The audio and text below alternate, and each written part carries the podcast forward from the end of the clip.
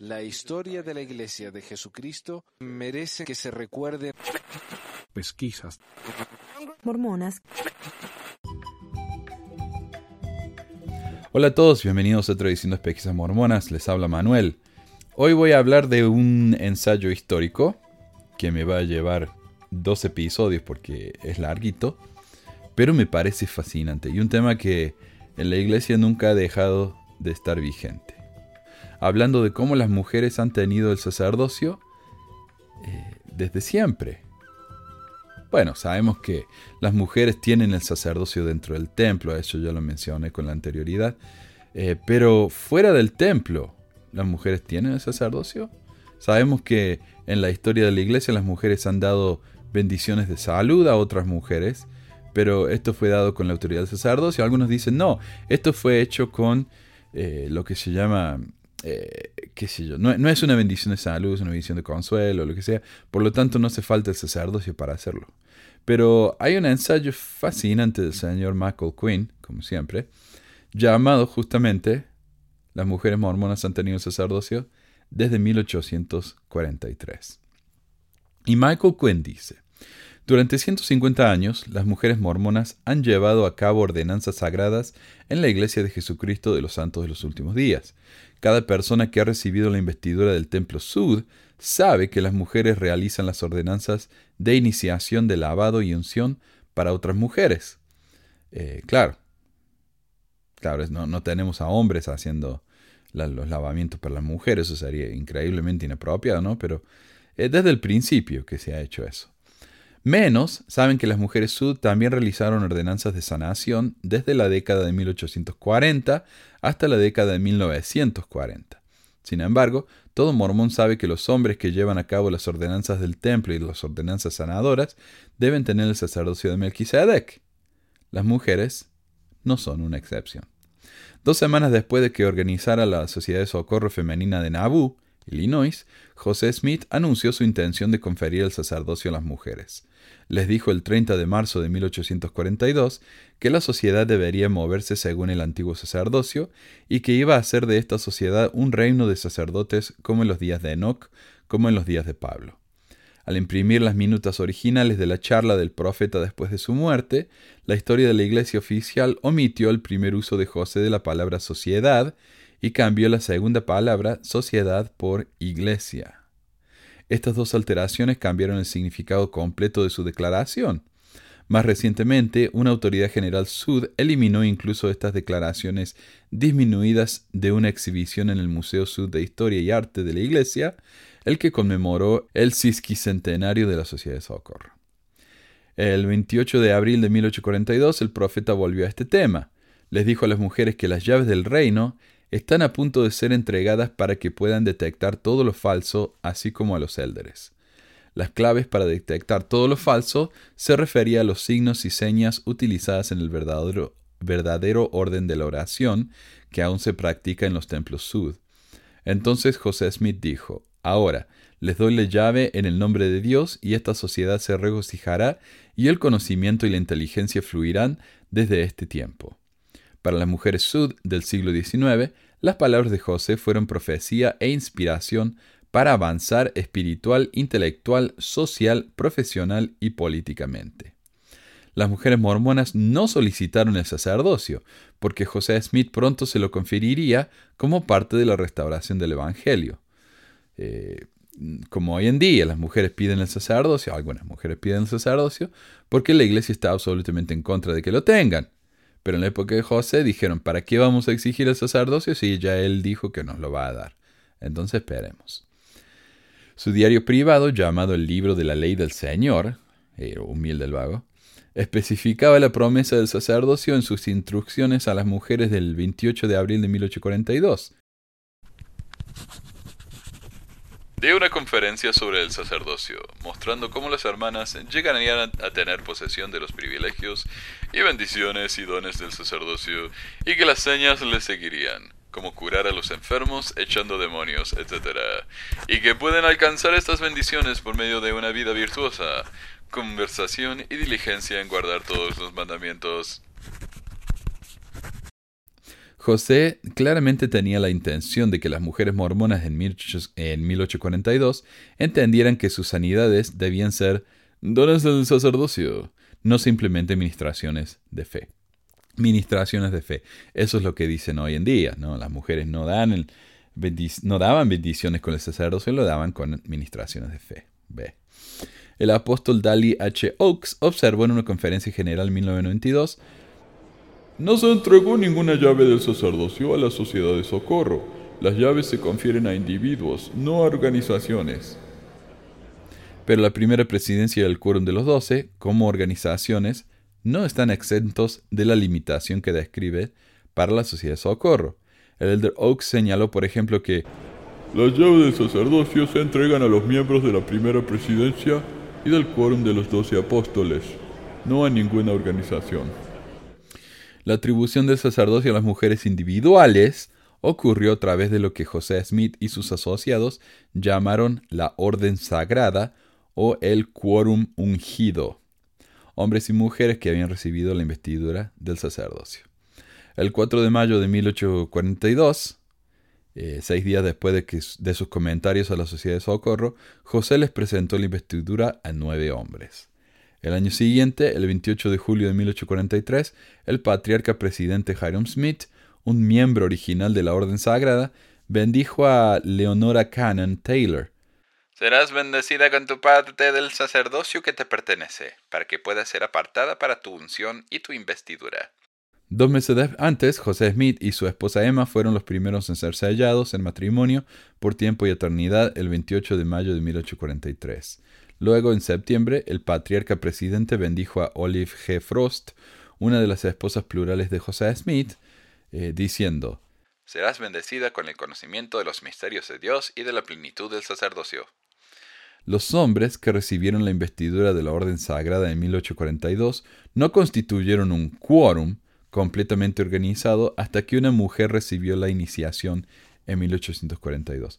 A las 7 pm del 28 de septiembre de 1843, José Smith fue elegido de común acuerdo y por unanimidad presidente del quórum, por otros 11 hombres previamente investidos.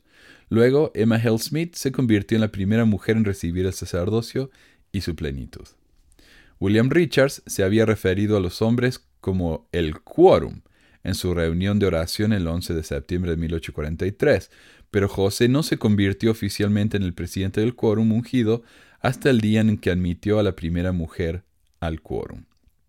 Como nuevo presidente sostenido del quórum ungido, José administró las ordenanzas de iniciación y la investidura del sacerdocio a su esposa en una habitación superior de la mansión de Nabú.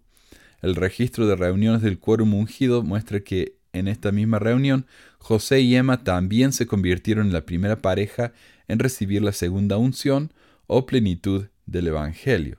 Y el tema de la segunda unción es algo que todavía no he tocado de, lleno, ¿no? Pero es una ordenanza que muy pocos miembros de la iglesia reciben, por lo general líderes altos, y que les promete la salvación en el reino celestial. A menos que maten a alguien, ¿no? Pero aparte de eso, si mienten, roban lo que sea, estas personas se van a ir al cielo directamente. En esta ceremonia cada uno de ellos fue ungido y ordenado al orden más elevado y más sagrado del sacerdocio.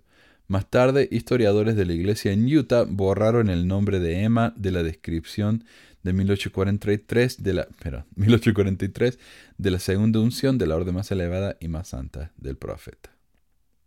Claro, es como que van limpiando ¿no? las cosas que fue diciendo José, que contradicen lo que creemos hoy, entonces los va limpiando del registro histórico, lo van borrando y lo van cambiando. Es lo que en el libro 1984 se llama el agujero de la memoria. Vamos tirando cosas que no nos conviene, el agujero de la memoria, vamos censurando libros, vamos editando discursos, entonces vamos creando una historia que nos conviene. Sin embargo, los historiadores de la iglesia fueron más directos acerca de la segunda unción para Hiram y Mary Fielding Smith. El apóstol e historiador de la iglesia Wilford Woodruff específicamente llamó a la ordenanza una segunda unción, y la historia de la iglesia describe la ordenanza como mi hermano Hiram y su esposa fueron bendecidos, ordenados y ungidos.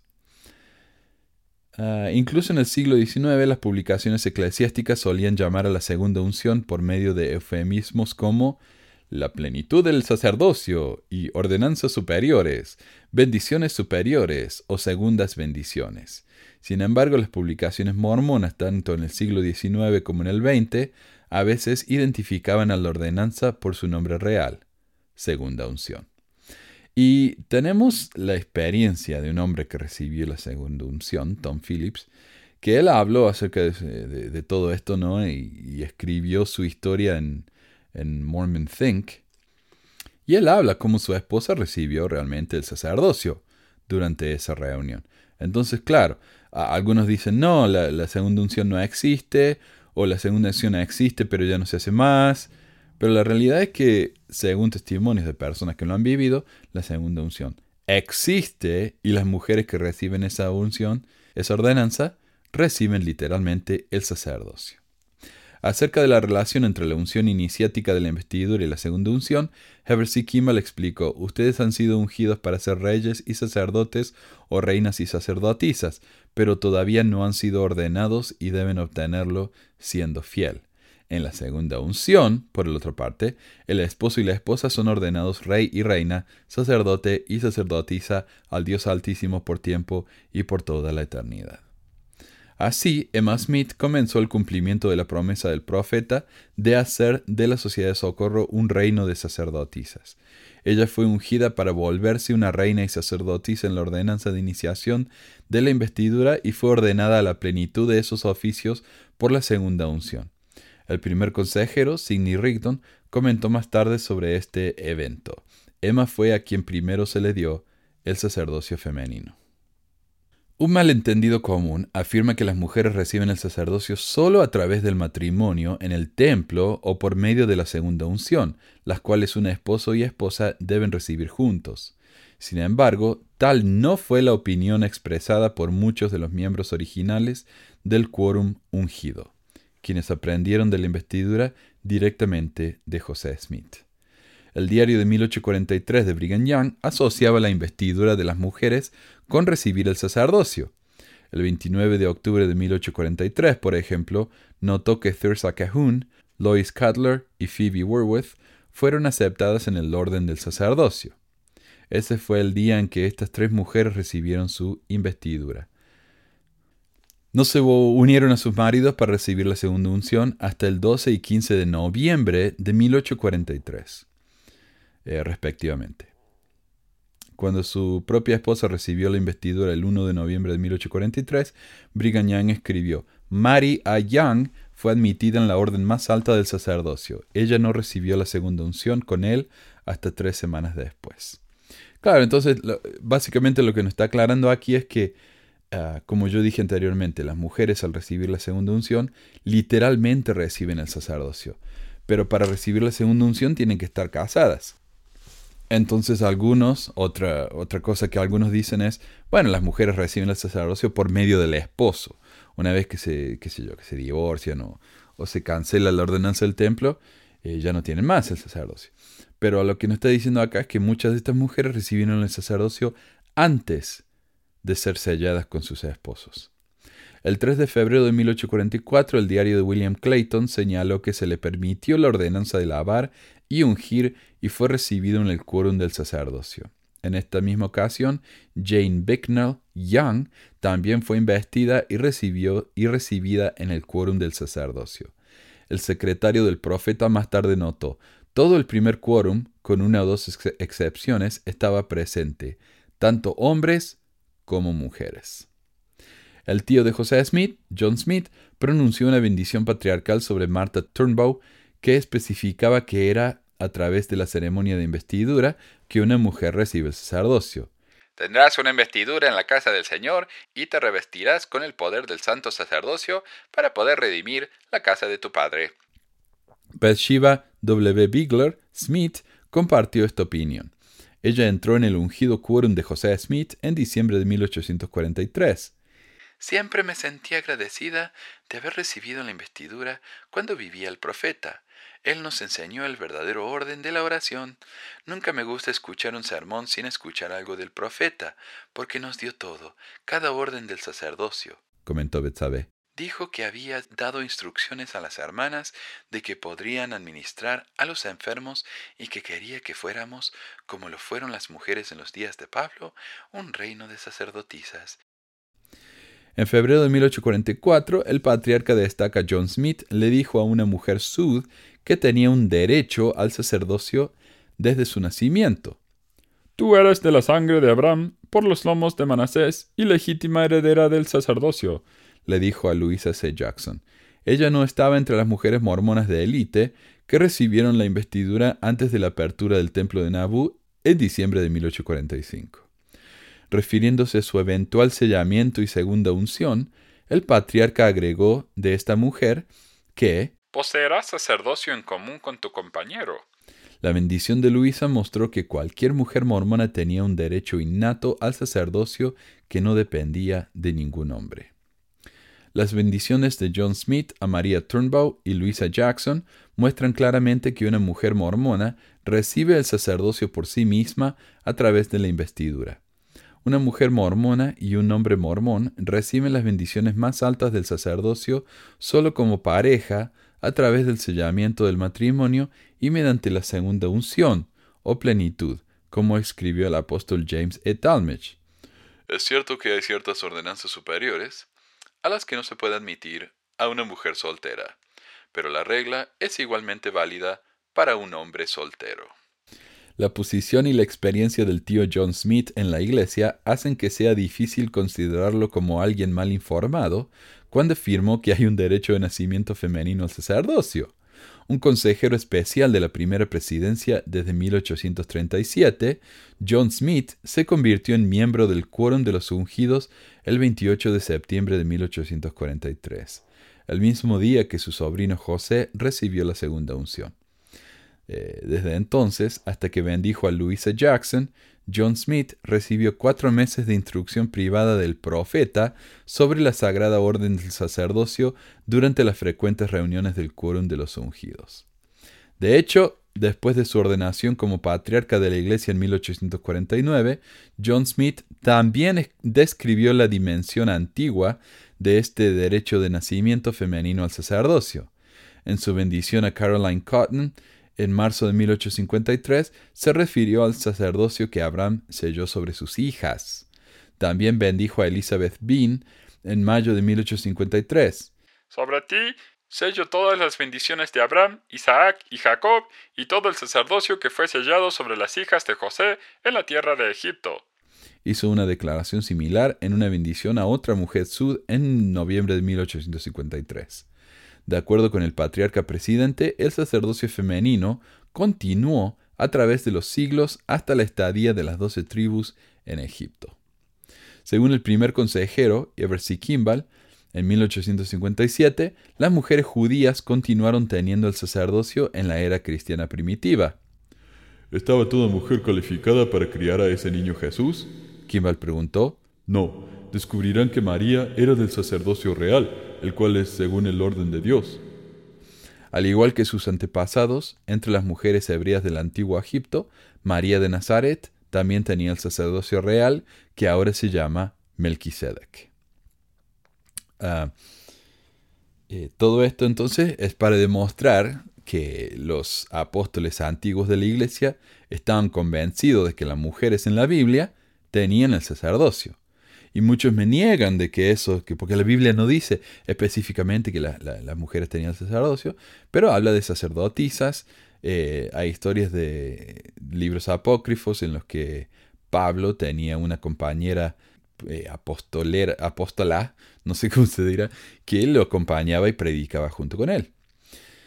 El 7 de diciembre de 1845, el apóstol Kimball había registrado los nombres de 23 hombres y 19 mujeres que son miembros del orden sagrado del sacerdocio, santo sacerdocio, habiéndolo recibido en la vida de José y Jairum, los profetas. De estas 19 mujeres, tres aún no habían recibido la segunda unción. En el templo, una semana después, el diario de Kimball señalaba que Brigham Young eh, nombró a W. W. Phelps y Parley P. Pratt para instruir a los hermanos y hermanas, más plenamente sobre la naturaleza y la importancia de las bendiciones y los poderes del santo sacerdocio que habían recibido. Las observaciones de Kimball de que las mujeres recibieron el sacerdocio a través de la investidura son significativas porque él usualmente expresaba puntos de vista misóginos. O sea, las mujeres no le caían bien, pero él mismo admitía que las mujeres tenían sacerdocio. Ese mismo mes, el patriarca John Smith dejó en claro que una mujer no necesitaba un hombre para recibir y usar el sacerdocio. A una mujer cuyo marido no era mormón, el patriarca dijo el 16 de diciembre de 1845 Tienes derecho al sacerdocio por herencia de tus padres, y si tu compañero se rehúsa a tomar su lugar y recibir el Evangelio, y tú permaneces fiel, no se te privará del privilegio de que te sea sellado en plenitud a su debido tiempo. Once días más tarde, él le dijo a Meherable Duty, qué nombre, Meherable Duty, que usaría su, uh, su sacerdocio para bendecir a su esposo e hijos no mormones. El sacerdocio en su plenitud será conferido sobre ti a su debido tiempo. Tendrás poder sobre tus parientes y amigos y tu esposo e hijos para guiarlos cuando quieras, en tanto que busques fiel y verdaderamente preservarlos en los lazos del convenio nuevo y sempiterno. Cuando dio estas bendiciones en diciembre de 1845, John Smith estaba sirviendo como patriarca presidente de la iglesia después de la excomunión del patriarca William Smith dos meses antes. Patriarca el presidente, que ese era un cargo antes, ¿no? Había un solo patriarca en la iglesia. Y era, un, un llamamiento importantísimo. El papá de José Smith había sido el patriarca presidente, después su hermano. Y ahora, en este caso, era John Smith. Eh, William Smith, que era el hermano de, José Smith, que era bien problemático, el tipo le gusta pelear, dice que lo había agarrado a, trompada a, José más de una vez, por eso Brigham Young lo odiaba tanto. Eh, él había sido patriarca presidente hasta que los comulgaron. En un sermón publicado en 1845, el apóstol Orson Pratt también habló de las mujeres que recibían el sacerdocio, pero no especificó cómo era conferido. También ustedes, mis hermanas, tomarán parte en eso. El Times and Seasons informó. Porque tendréis una parte del sacerdocio con vuestros maridos y, y harán así un trabajo tal como ellos, y eso aumentará la gloria que disfrutarán después de su resurrección. Ah, si están interesados, eh, yo voy a publicar este ensayo en el sitio web pesquisasmormonas.com o pesmor.com. Eh, lo que hace aquí es dar más y más citas de otros apóstoles eh, de Joseph Young y Brigham Young, qué sé yo, eh, hablando de cómo las mujeres tienen el sacerdocio. Pero básicamente hasta ahora nos dice que las mujeres pueden tener el sacerdocio por medio de la investidura, por medio de la segunda unción, pero también por medio del derecho como mujeres, eh, tal como las mujeres en la Biblia lo habían tenido. Ah, por ejemplo, aquí dice, esta preordenación es la base teológica de las bendiciones del patriarca John Smith durante la vida de José Smith, que las mujeres tienen un derecho de nacimiento para el sacerdocio. ¿De dónde viene la idea de que las mujeres no tienen el sacerdocio entonces? Bueno, resulta que Brigham Young fue uno de los primeros en enseñar que las mujeres no tienen el sacerdocio separado de sus maridos. Según él, las mujeres sud no tienen derecho a inmiscuirse en los asuntos del reino de Dios predicó en marzo de 1845.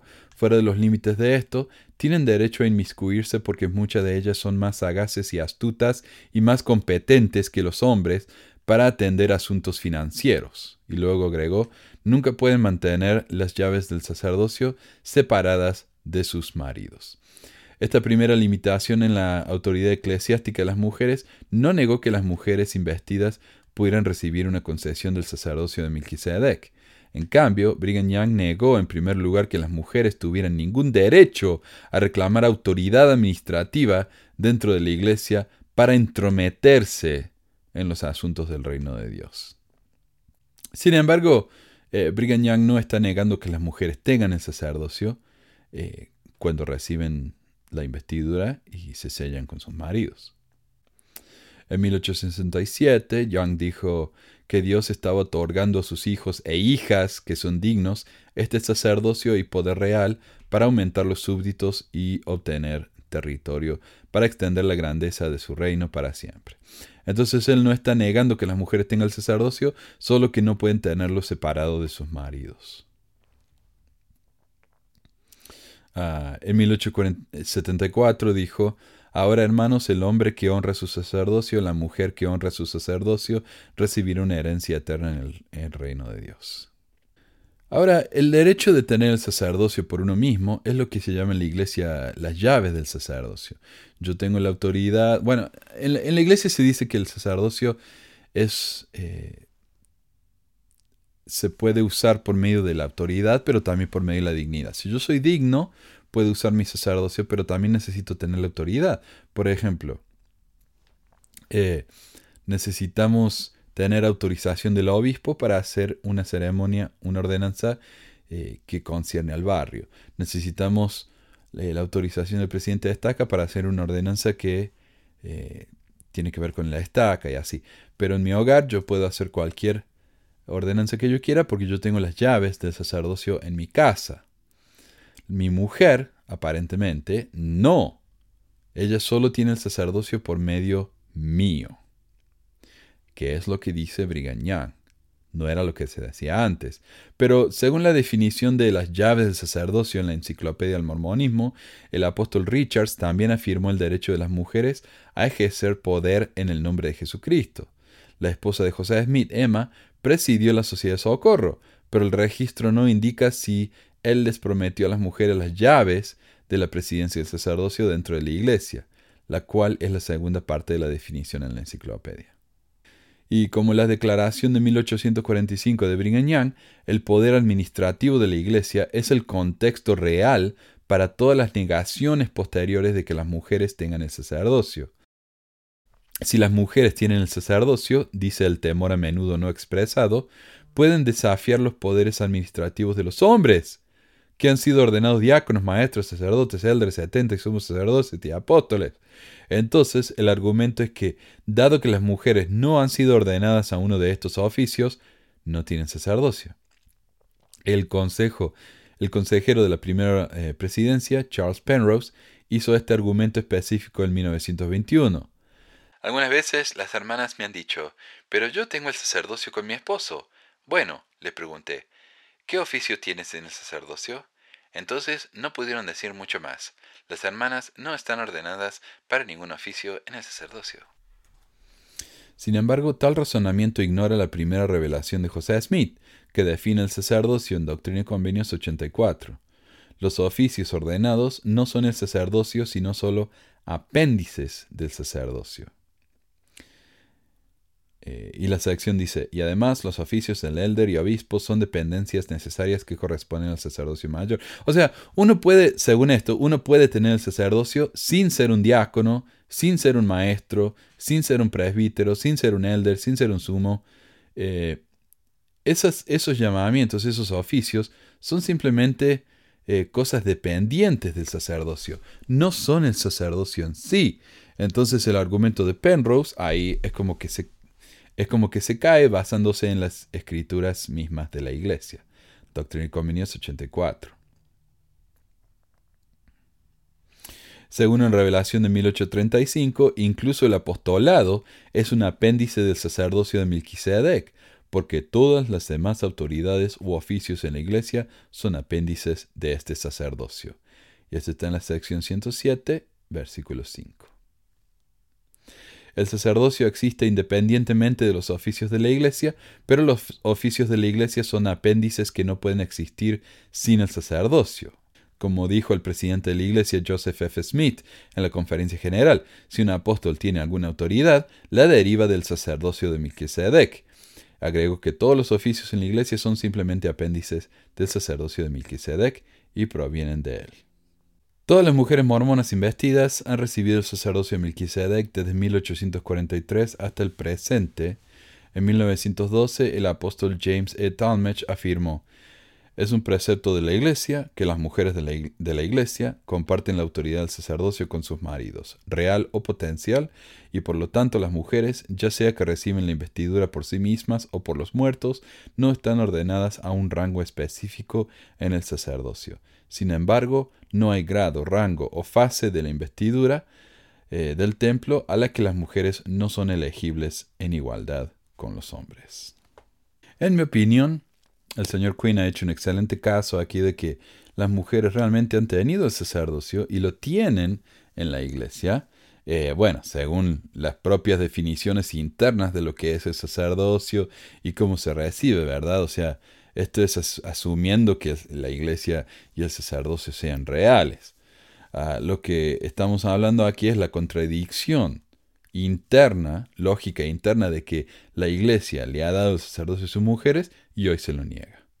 En el próximo episodio entonces vamos a hablar de cómo las mujeres han ido perdiendo el sacerdocio a causa en parte de la misoginia, del machismo y, del hecho de que las mujeres no son consideradas tan, qué sé yo, importantes o tan o, o iguales a los hombres. Eso es para la próxima. Así que eso es todo por hoy. Gracias a todos. De nuevo, si quieren mandar algún material, mándenmelo a Pesquisas Mormonas en la página de Facebook. Me pueden mandar un mensaje, me lo pueden mandar por email a manuel.pesquisasmormonas.com o visiten la, eh, visiten la información de contacto ahí en pesquisasmormonas.com o pesmor.com. Gracias a todos y nos vemos en la próxima. Adiós.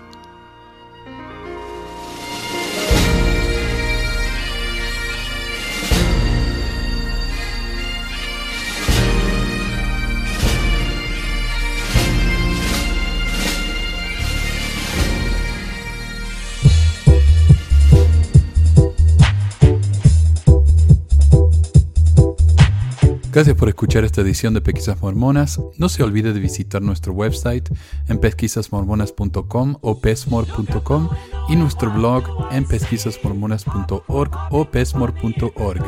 También tenemos un grupo de Facebook donde la discusión siempre es animada y si tiene un comentario, pregunta o hate mail, puede enviarlo a manuel.pesquisasmormonas.com. Y si por alguna razón ha abandonado la iglesia y ya no sabe qué hacer con todos esos miles de dólares extras, ahora que ya no paga el diezmo, le agradeceríamos si nos envía uno o dos dólares por medio de Patreon en patreon.com barra pesquisas o en paypal.me barra pesquisas mormonas para ayudarnos a cubrir los gastos de domain y hosting del podcast. Muchas gracias de nuevo y hasta la próxima semana. La música del comienzo del podcast es la canción de la primaria Historias del Libro de Mormón por Clive Romney. La canción previa a esta es Lo hora el profeta del ex de Acevedo y esta es la versión de la banda Roosters de la canción de la primaria Palomitas de Maíz. ¿Por qué ayudar a pesquisas mormonas? Para que mi papá pueda parar los websites del podcast y de los videos. Gracias. Mm. Pesquisas mormonas. Pi, pi, pi.